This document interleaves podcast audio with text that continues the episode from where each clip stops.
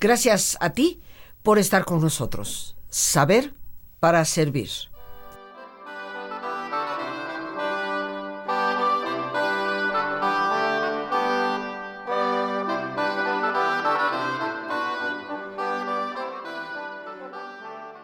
Jueves Cultural, queridos amigos, y con esta música de la época renacentista, hoy entramos en un tema, en un personaje seguramente reconocido por todos. No creo que haya mucha gente que nunca, nunca, nunca haya escuchado algo sobre él y que representa el arte en una de sus máximas expresiones. Y me refiero a Miguel Ángel Bonarotti ese gran escultor de la época renacentista, pintor de la capilla sixtina, considerándose a sí mismo que ese no era el trabajo que le correspondía y viéndose obligado a hacerlo por insistencia del Papa Julio II, pero que obviamente lo reconocemos no solamente por esa magnánima obra de la capilla sixtina en sí, sino por la escultura, el legado que nos dejó a través de su gran David, el Moisés, la piedad y tantas obras más que nos hablan de un talento incomparable. Un hombre que, a diferencia de muchos artistas de la época, llegó a ser rico. Tenía una buena cantidad de dinero acumulada, obviamente ganada de manera honesta y con el esfuerzo de su propio trabajo. Hoy nos acompaña en este jueves cultural un gran amigo de nuestro programa, a quien mucho apreciamos y que vemos que México le ha sentado muy bien. Lo vemos muy, muy guapo, como siempre, muy contento. Él es el doctor Gianni Vinchuguerra. Hoy nos está visitando. Gianni, como siempre, te declaro mi amor, caro mío, mío amore, y te damos la bienvenida al programa para que nos hables de este extraordinario personaje que fue Miguel Ángel Bonarotti. Bienvenido. Gracias y como siempre es un gusto para mí compartir este espacio con uh, mis queridos radioescuchas uh, y contigo. Mil gracias. Cuéntanos dónde nace, eh, cómo es eh, su vida, eh, porque conocemos parte de su obra, la hemos visto representada en libros, hasta aparecen en anuncios comerciales muchas veces, pero cuéntanos de la vida de este hombre tan extraordinario, que de hecho no llevaba una buena relación con Leonardo da Vinci. Correcto. Y, y cómo es que, quiero recordar que era florentino, Sí, Miguel Ángel eh, nació en eh, un pueblo muy cerca de Florencia en 1475. Eh, nació de una familia bastante acaudalada. Su papá era un hombre eh, bastante rico que veía por el hijo una carrera como en el ámbito de las leyes y del derecho. Miguel Ángel, pero desde muy joven empezó a manifestar un gran talento artístico y tuvo que, mm, eh, tuvo que eh, convencer a sus padres para que lo metieran a aprender el arte en, una, mm, en el taller de un pintor ah, bastante conocido en la época en Florencia el Ghirlandaio. El Ghirlandaio era un pintor muy tradicional y Miguel Ángel ya a los 13 años entró en el taller del Ghirlandaio. Pero su verdadera vocación no se manifestó hasta que, de casualidad, logró ser admitido en el jardín de San Marcos. No era un jardín común era el jardín de la familia de los Medici, es decir, de este gran mecenas que nosotros conocemos como Lorenzo el Magnífico, que había reunido en el jardín de San Marco toda una colección espléndida de estatuas y esculturas griegas y romanas. Miguel Ángel era un jovencito de apenas 13 años y se entusiasmó a ver todas esas esculturas, las masas musculares, la plasticidad y la agilidad de los movimientos. Habían esculturas griegas y que representaban a hombres y mujeres totalmente desnudos y esculturas romanas que representaban más bien a hombres con la vestimenta oficial o a guerreros con su propia armatura. Miguel Ángel se sintió muy emocionado y decidió dedicarse a la escultura y gracias a su talento como escultor entró en el circuito más cercano a lo de Lorenzo de Medici empezando por em, la amistad con los hijos de Lorenzo, es decir, Piero, Giovanni, em, eh, se acercó mucho a la familia y logró acercarse también a los intelectuales florentinos que frecuentaban la casa Medici. Entre ellos cabe mencionar Angelo Poliziano, Pico della Mirandola y sobre todo Marsilio Ficino el filósofo príncipe del neoplatonismo. Todos estos años transcurridos eh, en el jardín de San Marco de Lorenzo el Magnífico ayudaron Miguel Ángel no solo a afinar su capacidad técnica, sino a desarrollar un sistema filosófico que sustenta su obra entera. En el jardín de San Marco... O sea, lo que nos quieres decir es que detrás de, de la obra plástica que vemos, de artes plásticas, que es la escultura, había toda una filosofía de vida. Sí, una filosofía que eh, permitió a Miguel Ángel de superar sus maestros, es decir, se alejó del arte florentina de la época, eh, primariamente del arte del guirlandayo, que, su fue, su primer maestro. El arte de la época era un arte que respectaba los cánones de la iconografía religiosa, eh, que no se atrevía mucho a experimentar. Mientras que Miguel Ángel revolucionó todo esto, no solo para, por eh, espíritu así de novedad, sino porque su arte se eh, estaba arraigada profundamente en la filosofía neoplatónica. El neoplatonismo lo ayudó a escoger los sujetos de sus cuadros y sobre todo a desarrollar esta teoría por la cual todos hoy en día lo conocemos. Es decir, que la idea de la obra de arte ya está adentro del mármol y el artista nada más tiene que descubrirla. Es decir, el artista es eh, un, eh, tiene que quitar el mármol para que salga la figura que ya está dentro de la masa. Aquí tenemos un ejemplo bellísimo, queridos amigos, de un padre que sabe escuchar a su hijo. Quería que su heredero fuera abogado, pero el niño, el niño mostraba claramente una vocación artística. Qué afortunados somos y agradecidos debemos de estar con ese papá que en vez de obligarlo a seguir un camino que no era el de él, le permitió desde pequeño entrar como discípulo del Ghirlandaio, uno de los grandes artistas pintores de Italia de la época, y cómo cuando se familiariza con la obra escultórica de la colección de Lorenzo de Medici, se fascina con ese tipo de arte y empieza a generar una filosofía, que es lo que nos explicabas. Ficino, efectivamente, uno de los grandes representantes de la filosofía de la época, neoplatónico.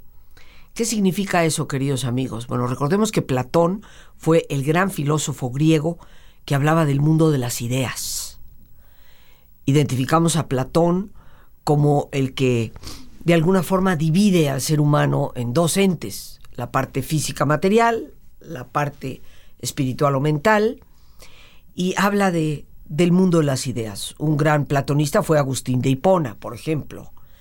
Y Ficino, en la época del Renacimiento, como otros, son nuevos platones. Vuelven a formular el mundo de las ideas. Y nos decías, eh, Gianni, que Miguel Ángel pues adopta esta filosofía para su arte. Es conocido de él decir que cuando él veía sus grandes, enormes piezas de, de mármol en bruto, pues más que esculpirlo, decía, la obra está adentro. La obra está dentro y la tarea del artista es irla desvelando poco a poco. Quitarle Es lo el- que le sobra. exacto, el arte del quitar. Esta tal vez puede ser el epígrafe mm, del arte de Miguel Ángel, el arte del quitar. El mármol tiene ya la idea dentro y el artista tiene que descubrir de qué se trata, quitando lo que le sobra. Eh, por supuesto, Miguel Ángel eh, eh, desarrolló esta filosofía eh, en su juventud, eh, cuando su vocación artística era la de escultor más que la de pintor.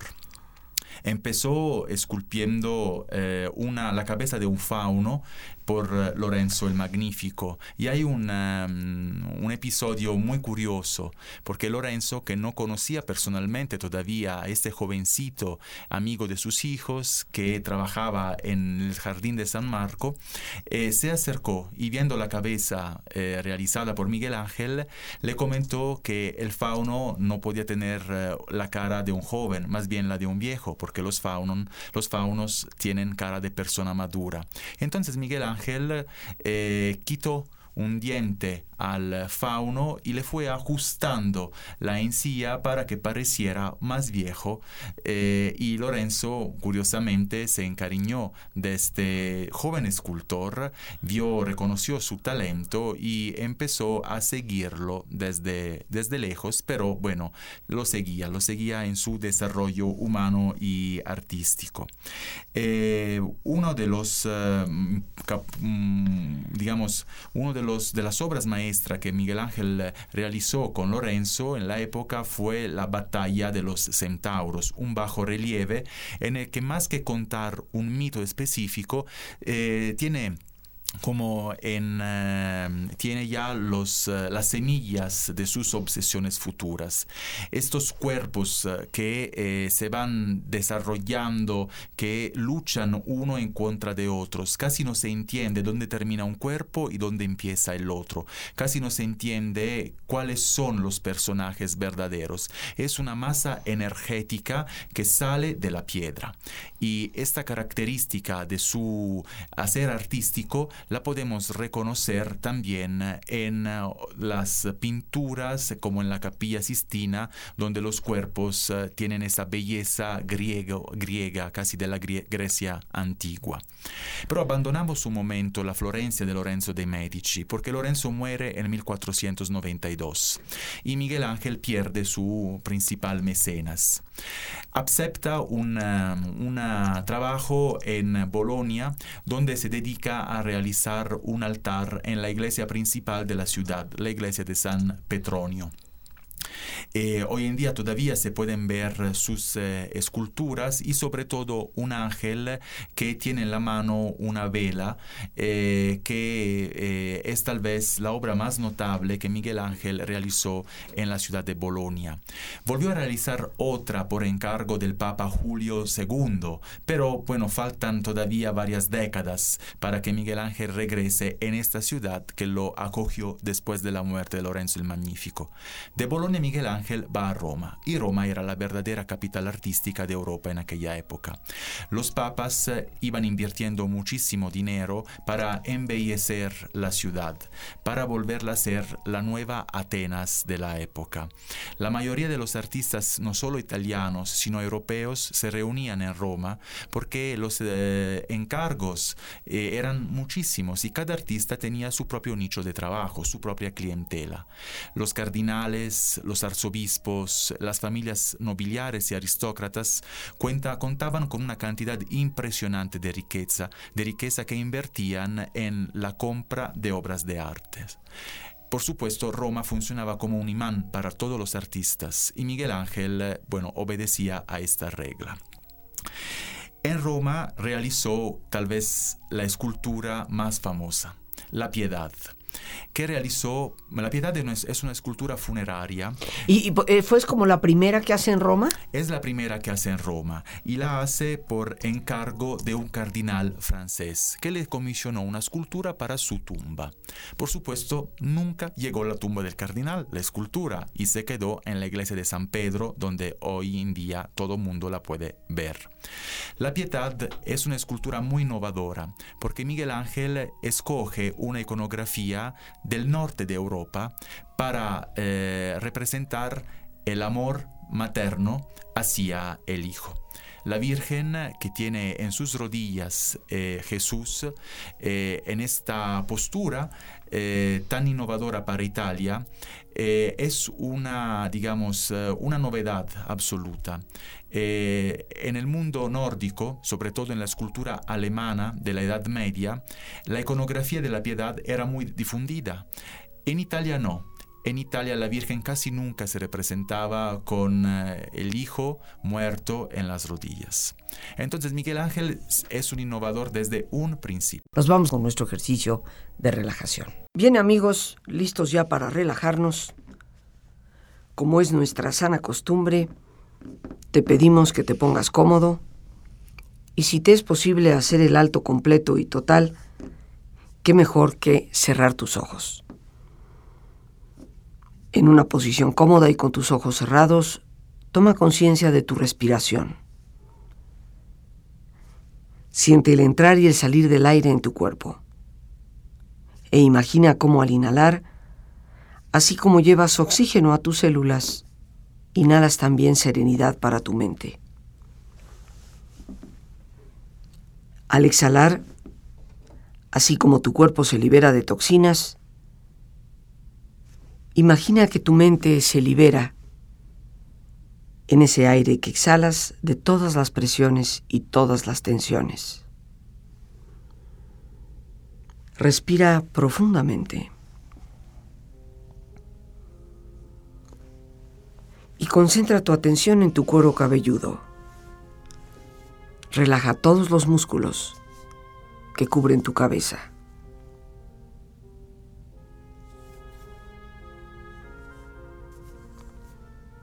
Relaja tu frente, tus párpados, tus mejillas, toda la piel que cubre tu cara.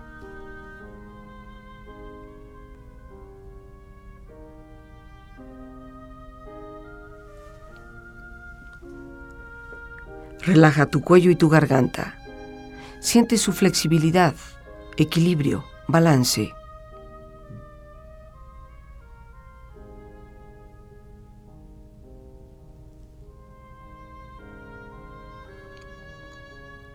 Relaja tus hombros, brazos y manos, así como tu espalda. Siente una agradable sensación que relaja todos los músculos en estas partes de tu cuerpo.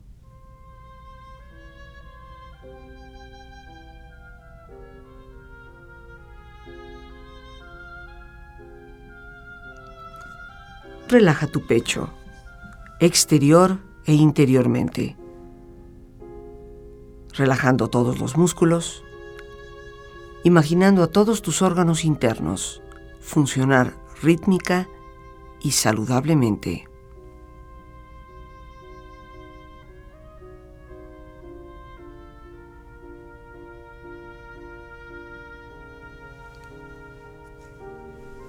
Relaja tu abdomen, exterior e interiormente.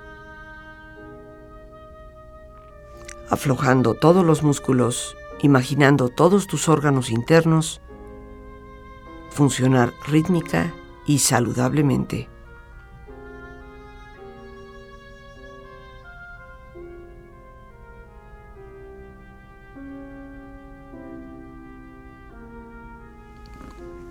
Relaja tus muslos, tus rodillas. Siente la piel, la vibración de la piel en estas partes de tu cuerpo.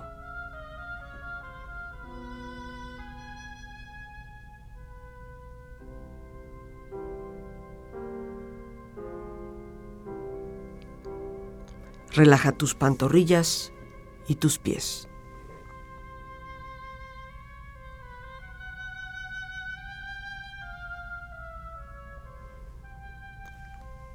Con tu cuerpo profundamente relajado, proyecta en tu mente la imagen de un lugar ideal para descansar. Imagina los colores, los sonidos, los aromas es un lugar de belleza y de paz. Siente estar ahí y disfrútalo.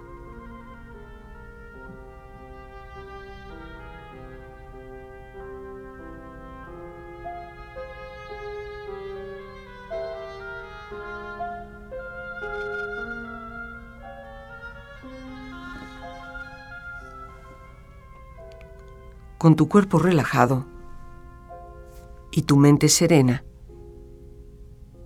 reflexiona.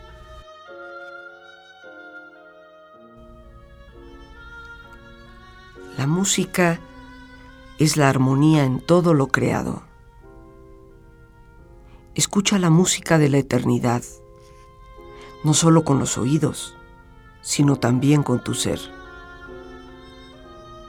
Escucha las melodías de las grandes sinfonías, ya que éstas apaciguan la ira y el dolor. Escucha la risa de los niños, pues ellos saben cómo vivir con más alegría. Escucha las canciones de las estrellas, ya que ellas te hablan de la eternidad.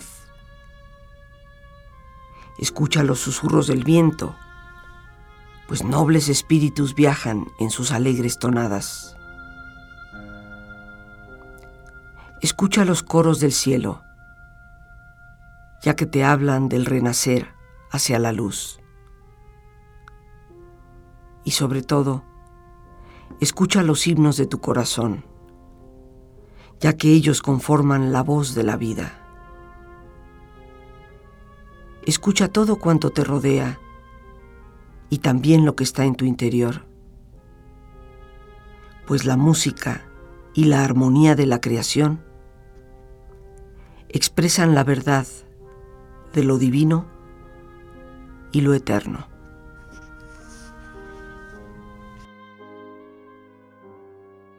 Respira profundamente. Relájate bien. Y con esta experiencia empieza lentamente a estirarte.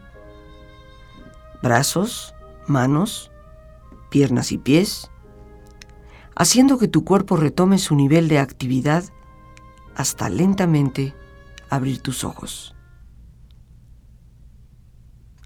Ojos abiertos, bien despierto muy a gusto, bien descansado y en perfecto estado de salud, sintiéndote mejor que antes.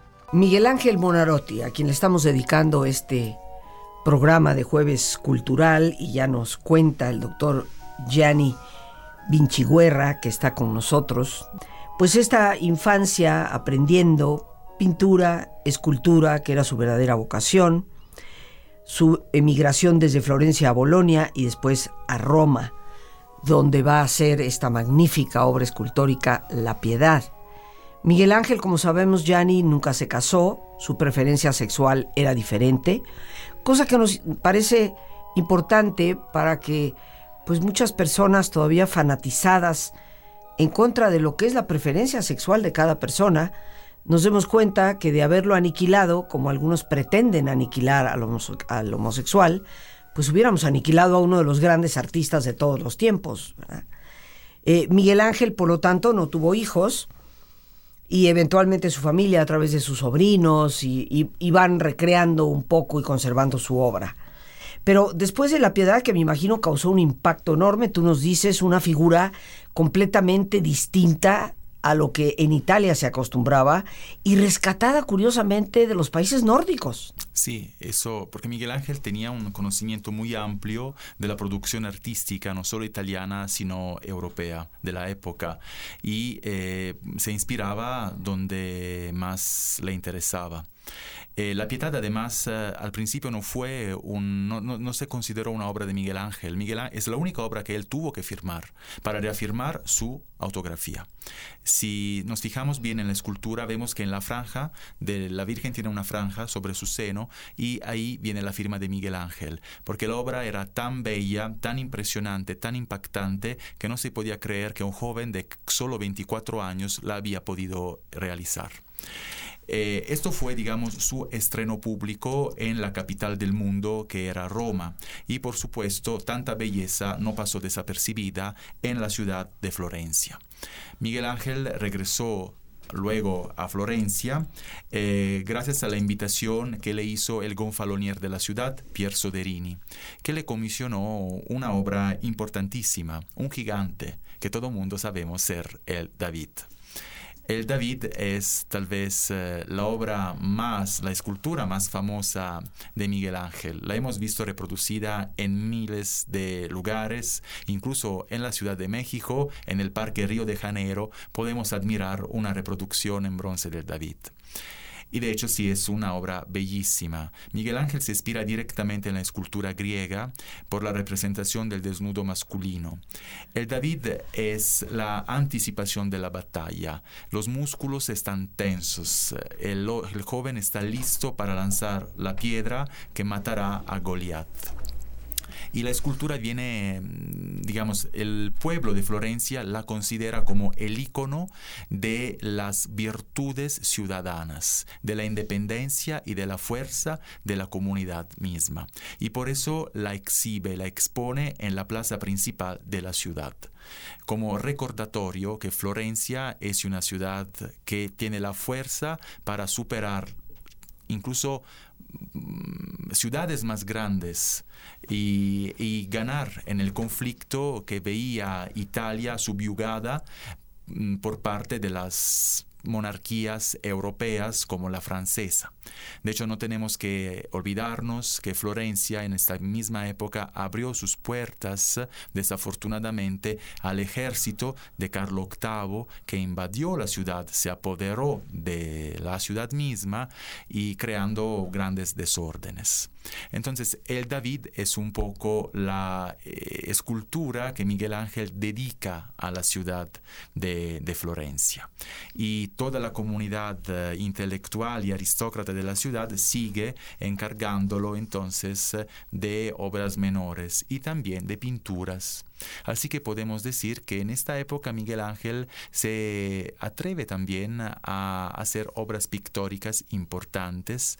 Eh, entre estas contamos con el famoso Tondo Pitti, el Tondo Doni, y una obra destaca sobre todas. Es, ya una, es una leyenda porque nadie la vio. La batalla di Cascina, o sea, la batalla de la Cascina. ¿De qué se trata? Es una pequeña batalla, que, una pequeña guerra que Florencia tuvo que combatir en, su campiña en contra de ciudades menores. Y a Miguel Ángel se le encargó de retratar esta batalla en una de las paredes de Palazzo Vecchio, de la alcaldía de Florencia. Su vecino en, esta mismo, en este mismo salón era Leonardo da Vinci, al cual le encargaron de pintar la batalla de Anghiari. Los dos no se soportaban. Más bien, Miguel Ángel tenía treinta y tantos años, Leonardo ya era un cincuentón. Veinte años era toda una vida en aquella época, más que hoy en día. Y Miguel Ángel, por supuesto, tenía toda la fuerza, la agresividad, la independencia de un joven, y Leonardo era ya un artista famoso. Y los dos no se llevaron bien. Eh, por supuesto, Miguel Ángel tenía respecto a Leonardo. ¿Y qué, qué sabemos hoy de estas dos obras? Desaparecieron. La obra de Leonardo tenía una técnica muy atrevida por la época, muy experimental, y fue desvaneciendo poco a poco. De la de Miguel Ángel eh, no queda nada.